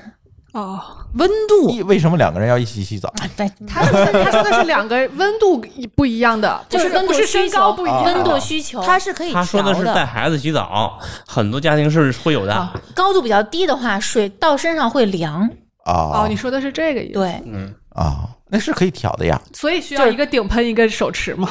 就是它恒温它也是可以调的。它恒温的话是能调有一温个，度就是它是有一个刻度线，它是蓝的那边是就是到四十度，最呃然后可以最慢高慢到四十度啊。这不是蓝的跟红的之间的那个刻度线是到哦四十度，最佳温度是对， 40他会推荐你用四十度的洗澡，然后你要是觉得就是说过热的话，你就往蓝的那边稍微拧一拧。嗯像我们会觉得这四十度可能稍微有一点点凉，就我是到四十五，对我就会往稍再稍微调高一点点。嗯但是你每次你只要调到一个温度以后，你每次开关开关就你出来一个水都是一样的温度，嗯嗯所以说这个问题倒不是说特别大。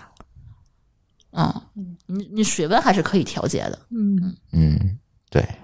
还可以。我我是觉得恒温的还可以，而且汉斯格雅那个花洒也蛮好的。但花还但是那个花洒还是说尽量加，就是加一个软水软水，对就是你不要不然堵容易嗯那个堵头。对对对，嗯挺贵的，你堵了还挺麻烦那东西。但好像官方推荐的那个文案里头也说，但是我特别不明白啊，就是汉斯格雅其实是个德国品牌，就德国那水，据狗叔反馈巨硬无比对，啊、所以我不知道他怎么在德国卖的， 我也不知道。我看有人就是，嗯，有一个小窍门儿吧，就是教你如何辨别这个花洒好不好。嗯就是前提是这个你你可能有的人是不愿意花特别多的价钱去买花洒，嗯可能也就是百十来块钱。嗯当然它是不推荐一百元以下的，就一百元以上的，你可以拿着手机用慢镜头、慢动作模式去拍它出水的画面。嗯如果那个慢动作模式下它出来的水是嗯一滴一滴的。就证明这个花洒是可以的。如果出来是直线，就证明不行，打在身上是疼的，哦，而且还容易堵。嗯，这个汉斯格雅是它出来的水是混一定比例的空气的，嗯，对所以它还比较省水。空气注入的，对哦增压的，对，对，它不叫增压，它叫空气注入，它其实没有太多的增压的作用，但是它因为空气跟水混在一起，你这个体感就会非常好，嗯， 接水也，呃，椰生水，嗯对，对，就之前我们租的那个北京那套房，它就是水压一直不够。其实我可以推荐一个，就是说有一个日本的品牌，但它那个我我这个牌子我念不出来，后来我给放到 show note 里头。它那个那个手持的那个。就是日本的那个花洒，就是你所说的一百块钱，一百到一百到二百吧之间的这么一个花洒，我觉得它确实是主打增压，我觉得它这个也还挺好用的。我们之前那个五楼顶楼那个水压一直不行，哎，这个太重要了。原来我租的房子就是那水溜小的，我都不愿意在家洗澡那种程度。对，就是它，呃，我呃不是顶楼，我们是五楼，嗯它那个就是之前还是一个德勒科勒的牌子的一个一个花洒，它自带还挺好的，我就给它卸下来。它为什么不用？是因为你每次那花洒那水小到你的热水器都不启动，对，就这么小，嗯，就是你没法洗一个正常的热水澡。嗯然后我一换上那个日本的那个那个那个喷头，它马上它就是水压就上来了。嗯然后它里头还带一个叫滤芯儿。那个滤芯儿的话呢，它就把脏东西你就直接就可以过滤下来，你就不会堵它那个滤头了。那那个那个喷头，我觉得那个还挺好用的。嗯，如果没有条件上上汉斯格雅的话，就可以试一下换那个。后来我回到天津以后，把我妈那房子那个花花洒都给换成那个了。对，那个还是挺好用的。但是如果水硬的话，照样还得 堵。对你堵啊的话，一你定就去得清一卸下下来，那那个泡一泡，泡泡对醋什么的，通一通，拿那个针。嗯我都干过。这是就是北京这水质太硬了。对，呃，说了上得说下吧。其实大家洗澡遇到最大一个痛点，除了水上水不成，这个下水太慢也是个问题。嗯对，水会堵。嗯水会堵，就是最后发现自己脚泡在水里，嗯，对，对，这也是个痛点。尤其是头发长的、掉嗯、的，对，这每次先得清理一下头发。我那经些常洗着洗着就拿手拿脚去够一下那个嗯，那个那个那个沟槽儿儿扒是吗开对，哎这个痛点如何解决？嗯，这个其实我觉得，呃，跟我一开始设想还不太一样。一开始我是设想一个，就是一个下水槽儿。现在他们那个有好多那种叫什么断水槽儿什么的这么一个玩意儿，嗯就是是一个特别长的一条漏水槽儿，嗯然后那个水流就会直接就是从那个它它它会放在什么位置？它会放在浴室跟那个外面走廊中间的这么一个位置，你就不放淋浴淋浴门，就是淋浴墙或者是那个玻璃墙玻玻璃玻璃门就不会用了，很多酒店会有这样的设置。对对它直接就会把那个水就直接从那个断水槽里就漏下去，就不会流到外面的这个位置了。但是后来我发现那个东东西好像还挺贵的，而那个工艺也好像不是特别好弄。就不好安装。对我就没有去做这个，然后我就专门把我们家的那个漏水的那个地漏做成了两个地漏。我也没有用那个长地漏，它那个长地漏其实市面上有好多那种长地漏，但它其实漏水的口儿还是一个口儿，就看着是个长的，对，它只是它它长了以后，它把这个头发拥堵的那个概率它降低了。嗯那它那它下如果不堵的话，它下水的下水的速度还是一个，嗯，对吧？然后我就是说，那就弄成双地漏吧，那就是说左面那是一个正常的地漏，右面那个地漏接的是我们家呃浴缸的那个排水，哦，就是两个出口。对，两个出口的话，它排水速度会比之前会更快一点。嗯嗯，然后就是说它，而且一个堵了也不得不影响另外一个，嗯，对对，很难同时堵。然后其实这个地漏的话，就不会用一个特别特别贵的地漏，嗯然后就是说那个就是。呃，淋浴房那个地板就是地砖儿，其实也是做成那个，就跟酒店一样，那个大理石那种导流的那种，那个带带导流条儿的导导水条儿的那种地砖儿，嗯，导水会更快一点。这个这也是 tips，对，一定注意上和下你都要顾及到哈，别说哎上面水流大了，下面排不出去，你可就完蛋了，嗯，就泡水里了啊！所以这个呃也算是一个小技巧啊。嗯我是觉得洗澡是如果是这种工具好用了以后，你洗澡的速率会加快。嗯，你每天洗一个澡的话，你用不了几分钟，也不一定啊，这看丽对 对丽啊，对，泡 更久，丽丽有发言权， 可能舒服了会更久。对， 嗯，因我为就你是在里面一直待着。嗯，因为之前洗澡，你要水流小，你可能得需要半小时才能洗完。你要水流快一点，可能十分钟就冲完了。我是觉得会会，我我洗就我洗澡是为了解压，就对争取一个独处的时间。那你其实适合来个浴缸，对，嗯，呃，以后吧，嗯下一套房不啊子，费水。我我洗澡一定会带一个能看视频的工具进去，你淋浴你也会对，看就看着，就他一不边管，冲着它，对一对边对看对，那你需要一个非常就双地 漏，排水快一点儿 的。以后把卫生间装一个落地窗，冲着外边儿。再装个电视呗。呃对啊，嗯，我觉得 可以。哎，其实我那天泡澡的时候，我突然想到这个问题，我嗯卫生间应该装一个防水电视。我好多我对我好多宾嗯馆里头是卫生间对着会有一个电视，或者对是那种能移动的电对视。对对对，我我我回头我想搞一个那个东西，手机投个屏就行。那对吧会要那那这样的话，得明卫吧，不然的话会不会缺氧？就一直泡在里面。哎新，风那接下来说下一个东西，暑期安装的，哦，这也是我选的那个暖风机。千万不要搞那个浴霸那个东西了。嗯，之咱们之前家里应该都用过那种四个灯泡那种烤着的，身上干成皱纹儿的那种。我冬天都离不开那个，嗯，现在已经没有那个东西，你知道吗？嗯，现在都是那种暖风机了，就往里吹吹热风。嗯，然后，呃，现在比较好用的是松下那款，我我我忘了我们家那是什么型放收纳的吧，啊，对，放通道的，它松下那款的话，你冬夏天的时候可以排风，然后冬天的时候吹暖风，就是你不用说加一个浴霸，再加一个换风扇，这两个东西了，它就合二为一，然后还有个灯，嗯，就三个东西都在一起，然后你你的那个吊顶上就就不至于装了那么多玩意儿了。然后它那个暖风的话，还就是送风的效率会更远，嗯就说它你你它不推荐，就是说你装在那个淋浴区和浴缸区，因为你洗澡和那个泡澡的时候，其实那个屋里本身是热的嘛。嗯，它推荐的是你装在那个换衣的换衣区换衣区，嗯你擦完干出来换衣服的时候是最冷的。然后它有一个口儿，它它它它要就是换衣区跟那个淋浴区中间的位置是最好的。然后它往里头送风，这样能够保证着说你不至于说站在它那个热风最下面的那个位置，不至不至于烤的时间最长。然后它还可以就是说，呃，送凉风、送热风都行，你可以衣服挂在里头，还能就是说挂一天就干了，呃，就说不是吹吹吹几个小时就干了那种。啊，这个是现在是用的比较多的这么一个东西。嗯，它有四个模式，第一个模式是叫暖风模式，它是通风的同时吹暖风。嗯，还有一个叫换气模式，那只是交换气体，就是不然的话你多憋得慌，缺氧啊嗯这事儿。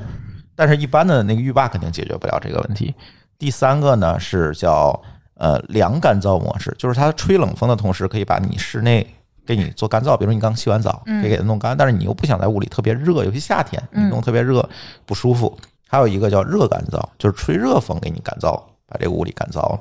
就干燥效率，我试了一下，还是蛮高的。我是觉得洗完澡之后，那个浴室里边，不管是味道还是那个湿对，度，不然的都话你难受容。易潮，那个对浴室里就特别难受。对对，包括我浴室里可能还是会换一那放一些那个换洗的衣服，你就是你潮了之后就特别难受。嗯对对对，所以它有那个干燥功能，一循环有半个小时就基本就全干了，那屋里特别好用，还有定时功能，你设定半小时、十分对钟、一个小时，自动就关了自，己就关了。这先特别测好。试一下需要多长时间，然后对直接以后设定就对，对，对它主要是它风暖跟那种烤的那种日照的，就那种电泡灯泡的那种暖还不太一样，它嗯会热的融更，合一下。它会热效率会更高一点，嗯嗯，会更快一些。对，而且家里有小孩儿还不能用那个灯暖，对那个灯刺伤暖眼对睛小孩儿对的伤害眼睛有有伤害那的，可以，对它那个灯泡也会坏，嗯你，换一个也比较麻嗯烦，挺贵的还换那挺灯贵泡的，。嗯，对，所以现在都暖是风这种推荐啊，嗯嗯，还有啥？还有，我觉得差不多了吧？差不多了哈。嗯，哎呦喂，卫生间咱差不多讲完了，这期节目也就差不多了。那厕所对就来不及讲嗯厨。房，厨房对，厨房咱这只能讲那个下期讲下一期吧啊，下期讲又又挖坑了。看来这个每个十来期聊不完了。嗯嗯、呃也有一些遗憾是吧？卫生间卫生间我觉得有啊，嗯这个坑我觉得可以给大家讲讲我，觉得大家装修的时候可以避一谁下坑家啊的。卫生间，这还谁家装的都会有遗憾。但是我是觉得很多当时看起来就是想省钱没有装，然后后来就还觉得稍微有一点点可惜，应该再装上。嗯比如说就是现在有那种呃洗手盆的那种抽拉龙头，嗯对之前我看见过很多他们从日本带的那什么 TOTO 的，或者叫什么三三什么三三什么什么牌子的那种那种龙头，就是说女生可能不洗澡只洗头发或者只洗对，刘海啊我儿就的想时要一候个这个，他就觉得没有用。男他又没觉留得没孩儿，有当然用你脚啊没了。对啊嗯，但但是我觉得女生有的时候你你你就是想洗某一区域的对头发的时候，就不想把头伸到那底下去。对它那个东西就特别有用。这个就是还有一个特别好用的时候，就是有了孩子，你给孩子洗什么洗屁屁啊，什么包括的洗猫，对，直就接特别好对用蹬到那个水盆儿里头嗯直接洗就行了。对，嗯，非常好用。对它呃，当时我是因为双十一的时候已经把我们家那个龙头已经买好了，就没法退了。隔时间太长了，就没有办法再去买那个抽蜡龙头了。但是如果要再装修的话，我觉得我会用这个，嗯，用处还是挺大的。厨房厨房的水槽也需要那个。厨房水槽抽蜡龙头我是有的，嗯，嗯，那个楼层我当然想到了，但是厕所的那个实测没有没有做。然后还有就是说，我们家水盆的那个呃收纳的那个镜柜儿，我觉得设计的不是特别好。当时我觉得跟那个就是他那个柜体设计，他们当时也是稍微就是沟通有点不太顺畅，他给我做太薄了，太薄了以后呢，他很多就是放的东西的地方没那么多，它只能放那么那么窄的玩意儿，像我那水压线呀，像我好多那个就是。呃，一些什么机器呀、什么的，那个放不到那个镜柜儿里头，我就只能摆在外面的台面儿上。嗯嗯其实很多东西我不想摆台面儿上，它使用率没那么高。人排台占地方，你来起来乱糟糟的，但但也没办法，他当时就只就只能在里头放嗯很薄的东西，就比较讨厌。然后就是没没做到通顶，上面漏一大块儿。我觉得漏一大块儿的话，就是好多面积。我定制柜体的目的不就是为了说是能够严丝合缝的。对你哪个位置都可以用得上嘛，嗯你不能浪费面积。结果它就反正就漏一大块儿，然后还有就是就是很多那个镜柜的设计没做好，现在是推就是整个是平开的门儿，小心啊，咱家设咱家设计在直播间呢。是吗？反正我是觉得，就是说是是我跟柜体他们沟通的问题，跟咱家设计其实问题关系不大。但是如果要是再做的话，我可能会盯着柜体，当时也也可能跟我当时这预算有关系，就是说可能会加钱，再加那么一点钱，把我下面那个水盆的柜体做成抽屉式的，而不只做做成平开的。抽屉真的非常好用，我我建议就是全家的收纳，如果可能全做成抽屉是最好用的。对，但是你要知道，我们家柜体当时花了十多万块钱， 十万块钱，我不舍得再去改造成这些抽屉了。嗯，就说我就是说能够忍受的话，就是还用平开的。但后来想一想的话，真的是不是说特别方便。就是你很多东西的话，你只能那么刨出来堆地上，那么这么找，就收纳起来太麻烦了。嗯，还有就是说我化妆区域，化妆区域的话，不是一整就是一个。半人高的一个镜子嘛，它镜子的那个位置的话，它也是因为他们工艺上有一些衔接的问题，它做的比较靠外面儿那个沿儿，它如果能够往里头贴着墙做的话，它那还有一个台面上可以多放一些我的化妆品。现在我导致我的化妆品其实并就是能够摆在外面，就是瓶瓶罐罐的位置其实比较少，别的东西只能收纳在柜体里面。嗯，对，嗯嗯，你要说完了，我说几个。行，呃，我说全是硬核的吐槽啊，既然设计在群里是吧？啊，其实我给大家一个建议啊，就是你很有可能就是在你装修之前，你可能会提前买水盆、龙头等等这些东西，但是这些东西你一定要记得自己把配件收好，不然会出问题。问我们这次问题出在了，他们把我下水的配件弄丢了。哇，那配对另配，至今现在那个下水没有弯头，是直接怼上的。哦，反味儿，反味儿倒没发现，但是肯定是有，肯定会有隐患。那个事儿怎么解决，我还没想好，我可能还得再买一套，再再再换上或者怎么样。它没弯头，它直通的。当时我们是因为所有东西都是提前双十一买好堆在家里头的，它嗯装修的那些材料什么的，就是每间屋子装到哪儿就搬到哪儿，然后就是屋东西就是特别混乱那，然后我们也没谁在家的装修都这样。我们当时也因为在北京嘛，也没有盯着这个房间，所以说也不知道那个东西被他们做保洁呀，来回搬东西啊，就就从哪儿放到哪儿去了，就找不着了，真的是找不着对了，。丢过好多这种小零件儿。对，没这是人对没人在乎你这些小东西的。对，第二个在浴池，你肯定会设计一个放这个，比如沐浴液啊等等这个龛，嗯，设计一个龛。什么壁笼什么的，这个龛一定注意，最好是用砖砌的，而不是再加玻璃隔板儿。对，我们家是这个做玻的璃隔板是非常危险的一个东西。而且现在我已经发现有问题了，即使金属架子都不结实。它固定玻璃隔板是用一个螺丝嗯，去固定的，它有一半的螺丝没问题，是不锈钢的螺丝，会修，一半的螺丝是他不知道哪儿找来的铁螺丝，现在已经锈了。迟早有一天，那个东西会掉下来砸到我的脚面上，只是时间问题。嗯，换成对不锈钢的不就完了吗？嗯，对，所以我准备找他了嗯，啊。对，这个好可解能决是这要个换问一题下，，不是大问题。嗯对，呃，这类似问题出过很多，就是因为配件儿的细节，因为你当时装上，谁也发现不了，他们自己也发现不了，这到底是什么螺丝。嗯，对，反正有的螺丝就拧上呗，但是用完你会发现有问题，而且你现在在看咱厨房的水，厨房下去了啊，厨房水盆上那个导水槽，嗯那个螺丝也不对，不那是也已不是经配锈死了，那不是咱配套的螺丝，对是吧那个有螺丝可能找不着已经螺锈丝，死了他给重新弄了一个。对嗯，就是这个问题，就是这些东西呢，你当时看不出来，嗯谁也注意不到。你但是你用一段时间，你发现这是个坑，而且拧都拧不下来。我那天试了，嗯啊，那可能只只能拿角磨机给它干了，嗯换个盆儿之类的。嗯，所以就是类似的问题还挺多的，就是这些细节，你装修反正是肯定顾不上那么多细节，肯定都有遗憾。但是只能说通过我们的吐槽和这个趟坑的结果，告诉大家哪些问题能够显性的把它避免掉。比如丢配件儿这个问题，我觉得很容易避免，对吧？你找个地儿放好了不就完了吗？嗯嗯，对吧？就是这种，是吧？哎，我遇到的是买好了下水忘了跟人说了嗯。其实是跟人打过招呼了，只不过人家他忘了，人家去下水的时候忘了跟我说，嗯，然后人就找了个这个下水这件儿，直接就装上了。嗯然后我拿我工作一过去说：“呀，装了， 对，就这种情况挺多，就是没沟通好嘛。对对，所以这个一定是要当心，而且有东西还是要提前买，比如说水盆什么的，比如像我们水盆做的都是台下式的，嗯你说你不提前买，你怎么往上装？那都得在厂家里提前装好的。对，而且那个台下式水盆，大家还要注意一点。如果你做台下式水盆，一定找一个靠谱的这个工人和这个工厂去干，不然的话它会往下掉。嗯，那水不是粘，因为它是粘上的。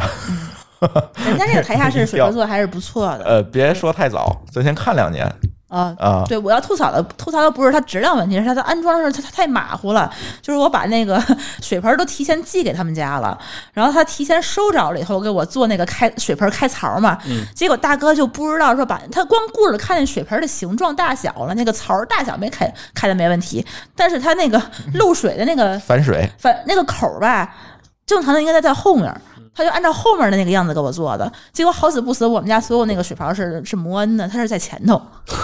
他那个前面那个位置就没给我留好，都得去返厂再重新改。哎呀，嗯，嗯，对，是对。直播间里有同学说了，壁龛要挖那个墙壁，对，因为那正好有个空间，我肯定不会单独去挖它，对吧？对，只是那个空间的话，你砌的那个那个应该是用砖儿砌到中间那个隔层隔断嘛。对，那个大家一定要尽量不用在浴室不要用玻璃，这个事儿太危险了。有人问我浴缸买的啥牌子，我浴缸买的是科勒的铸铁浴缸。我我翻了翻这两本书，真的很好。对嗯是吧也有可能是因为我带着一些已经预设的需求去看，我觉得几乎每一条都是特别有用的。对你这个在想，就是呃，装修之前，他会帮你了解自己的需求。嗯嗯，我觉得了解自己才能提到解决问题。对，嗯，嗯，不要说很多遗憾，等你装完了以后才知道，我觉得这就来不及了。 尤其是初次买房、初次装修的，很多时候你不知道这东西叫什么，对你需要有一个地方有一个整体的获取知识的一个过程。对，多学一些，然后看一看别人怎么弄的，就是给大我们做这个节目，其实也是就是为了大家能够少掉点坑。对，就是说你提前嗯提前想多明白想到一些东西，然后提供一个解决的思路。嗯我可能每一个需每个人跟每个人需求不一样，但是我觉得思路思考的方式是一样的。嗯，对，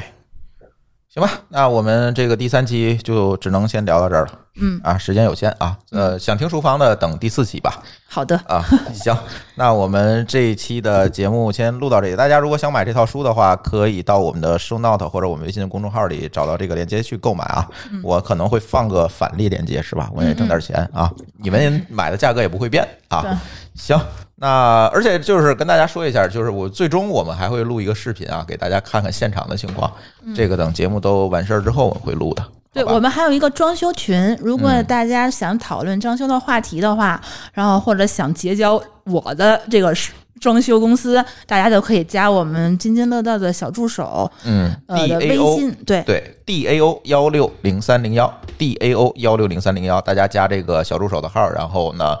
呃，小助手会给你拉到群里。你刚小助手，我要加装修群，你别先加，然后再说，这个就耽误时间了。你就在通过验证的时候，你直接说我要加装修群，我就直接拉你就可以了，嗯，对吧？然后反正。呃，装修话题我估计还得聊个不少集呢啊，嗯大家慢慢听吧啊！而且呢，我大家会发现我没有在那个节目里说我们用哪家装修公司啊，这个想知道的话，我们就放到群里，大家可以跟他们聊，因为不然的话有广告之嫌啊。嗯，好吧，行，那我们这期节目就先聊到这里，感谢大家的收听，我们下期节目再见，拜拜。拜拜感谢您收听本期节目，同时您也可以收听我们制作的更多播客节目：科技乱炖、品质生活、津津有味、厂长来了、拼娃时代、串台、科技先生和蓝海之下。在您收听的平台上直接搜索即可找到以上这些节目。如果您觉得我们的节目对您有帮助，欢迎以购买周边产品的形式来支持我们。关注我们的微信公众号“津津乐道播客”，天津的津，欢乐的乐，道路的道，进入周边产品菜单购买即可。如果您愿意参与我们的更多讨论，可以加主播的微信号 d a o 幺六零三零幺，加入我们的听友群。本节目录音设备由罗德麦克风友情赞助。